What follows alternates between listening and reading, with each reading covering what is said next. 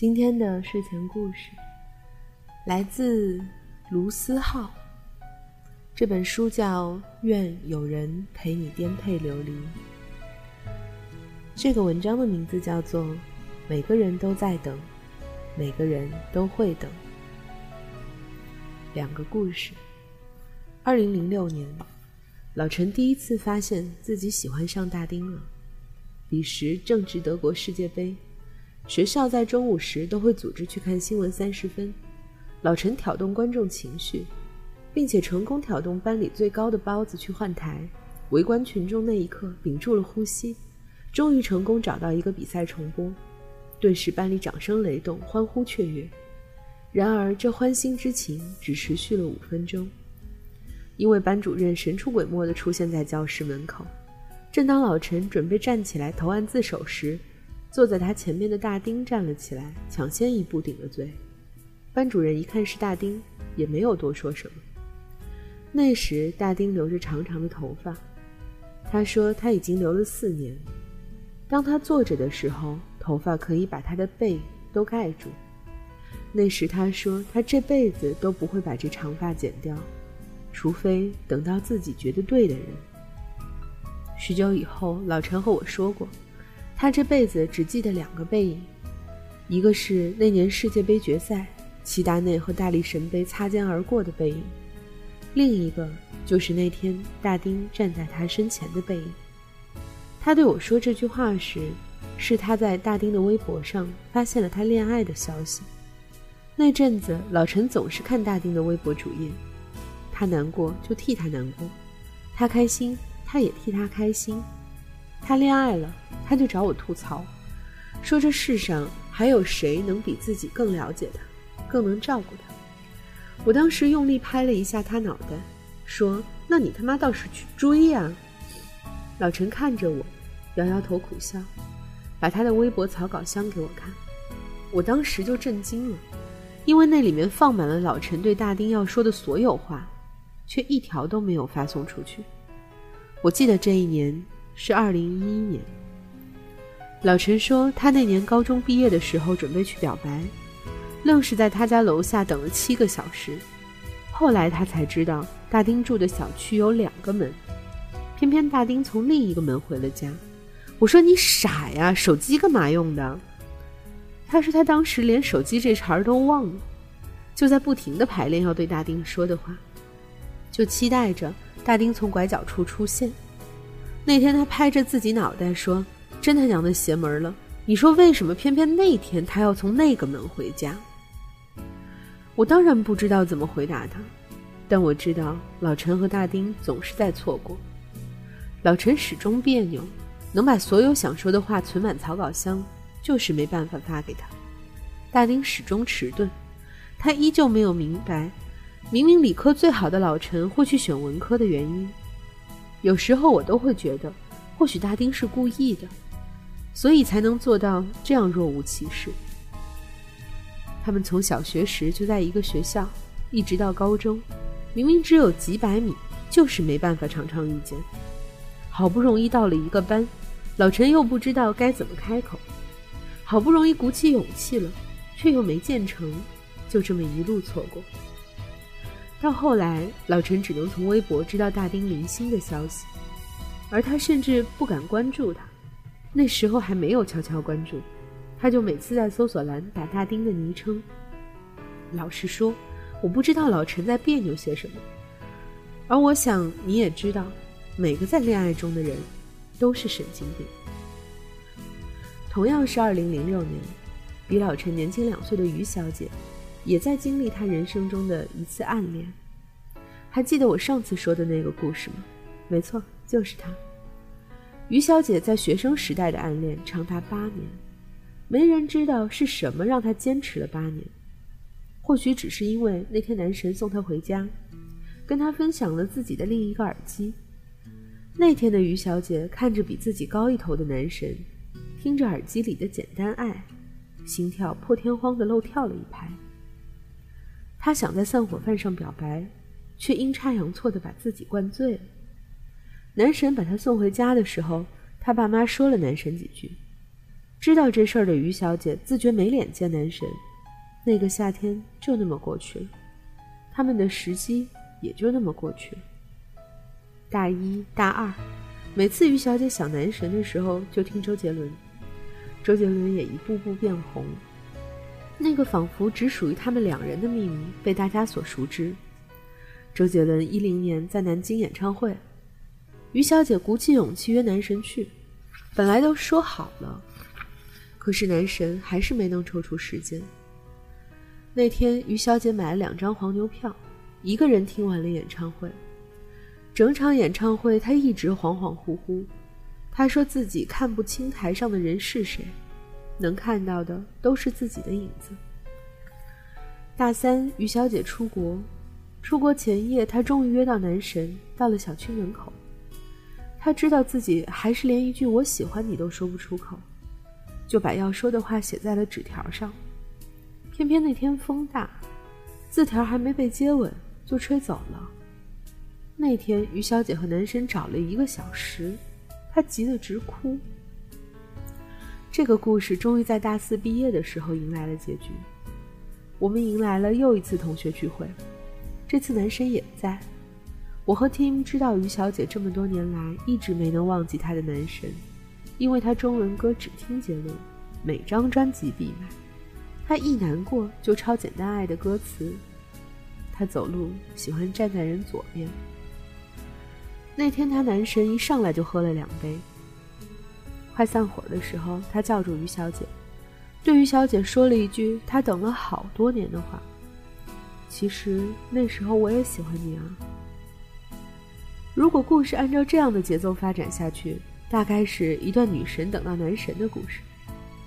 可是于小姐懵了一会儿，对男神说：“是啊，那时候我可喜欢您了。”后来我们四个又去唱卡拉 OK，他点了《傻笑》，这是首男女合唱的歌。男神已经很久不听杰伦，男生部分不会唱，他就一个人把这首歌唱完了。到头来，他也没和他的男神在一起。那天我把故事写到这儿就结了尾，是因为那时感叹，原来两个彼此喜欢的人真的可以各种阴差阳错的路过。今天想起老陈，突然想到那天之后我们的对话。唱完歌之后可能觉得尴尬，男神就先走了。我送于小姐回家，她依旧哼着周杰伦的歌。那时我问她，这么多年的暗恋，这么多年的等待，你觉得值吗？她毫不犹豫地说：“值。”和那天老陈回答我的一样。我曾经不明白，为什么生命中总要出现那些闪闪发光却难以靠近的存在。明明让人靠近不了，却又让人无法抗拒。明明知道他或许没那么好，却又忍不住把自己摆低。你为了那个人做很多以前不会做的事儿，听他喜欢的歌。看他喜欢的书，到头来那个人可能已经不喜欢杰伦了，不爱看九把刀了，你却不可救药的喜欢上了周杰伦。直到某天我自己去看演唱会的时候，才明白，有些事情就是值得的。老陈为了大丁念不喜欢的文科，练会了吉他，唱的一首好歌。于小姐为了男神喜欢 NBA，喜欢杰伦。做了很多以前不会做的事，那是因为在大丁和男神的身上有他们喜欢的东西，有他们想要成为的部分。就好像你会喜欢一个偶像，多半是因为那个偶像教会了你以前你不懂的道理，而他身上闪闪发光的那些属性是你也想要拥有的。你想变得更温暖，所以你喜欢温暖的人，你还相信梦想。所以你听关于梦想的歌，你想要变得坚强，所以你喜欢倔强而努力的人。对于偶像最好的支持，不是多狂热，而是让别人知道，支持他们的人也是一群努力的人。对于曾经爱过的人，最好对待，不是故作愚妄，而是把当时自己学会的品质和自己喜欢的东西保留下来，更好的面对生活。否则，那段相遇就失去了意义。喜欢一个光芒万丈的人一点都不可怕，不可怕。不管遥远不遥远，遇到能让你付出的事或者人，都是一种运气。能遇到就该珍惜。或许你们最终没能在一起，但你都会切实的感受到力量。就像于小姐，没能和那个她青春里光芒万丈的人在一起，但她终于变成了自己想要的样子。本来故事到这儿就该结束了。可老陈给了我一个大惊喜。二零一三年，老陈迎来了自己那段故事的结局。那天我见到了大丁，大丁剪了短发，我差点没认出来。那天他订婚，站在他身旁的人就是老陈。那阵儿咱们结婚吧刚开始热播，张靓颖唱着《终于等到你》。还好我没放弃，而老陈站在台上说：“还好我把自己变得足够好，好到可以让你看见。”有时候，等待一点儿也不可怕。老天让你等，是为了让你做更正确的选择，遇到更合适的人。只要你在等的时候，把自己变成值得被等待的人。才能被同样在等待的人看到。只要你在等的时候保持耐心，充实自己，变得比昨天更好。即使你没有和你刚开始想要在一起的人在一起，你也没有白白辜负这段等待。每个人都会等，每个人都在等。有人败给等，有人终于等到。只是不管如何。你得在等待的时候，把自己变成至少自己不讨厌的样子。我突然想起那天，老陈抽着烟和我说，他这一辈子只记得两个背影，一个是那年世界杯决赛，齐达内和大力神杯擦肩而过的背影，另一个就是那天大丁站在他身前的背影。你等了这么久，终于被你等到。一定要过得让我们都羡慕。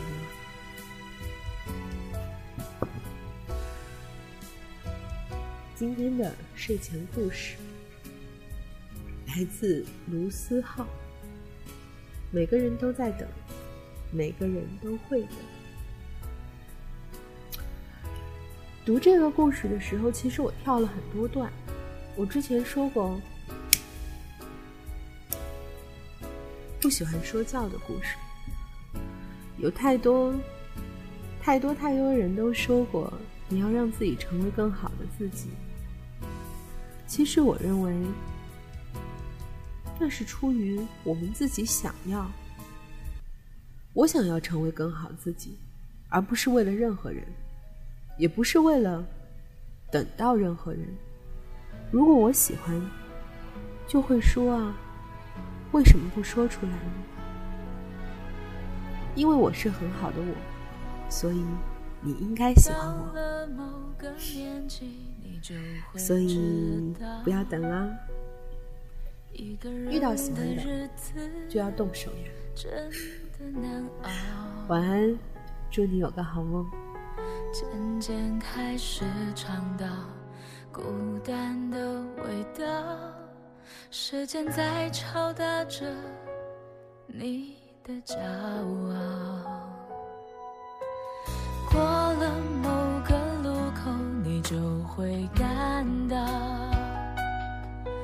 彻夜陪你聊天的越来越少，厌倦了被寂寞追着跑。找个爱你的人，就像托付终老。能陪我走一程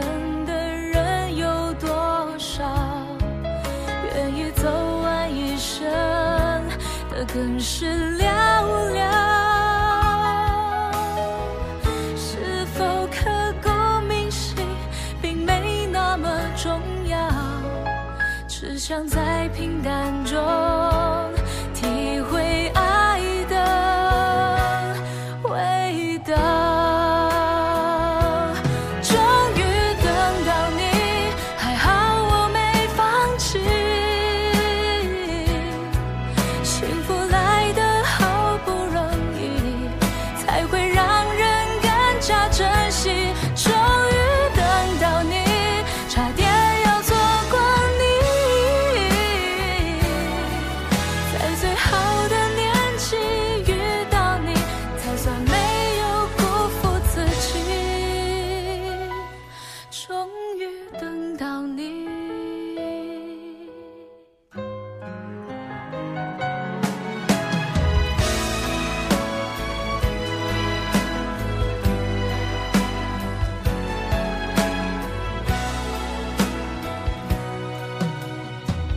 能陪我走一程的人有多少愿意走完一生的更是寥寥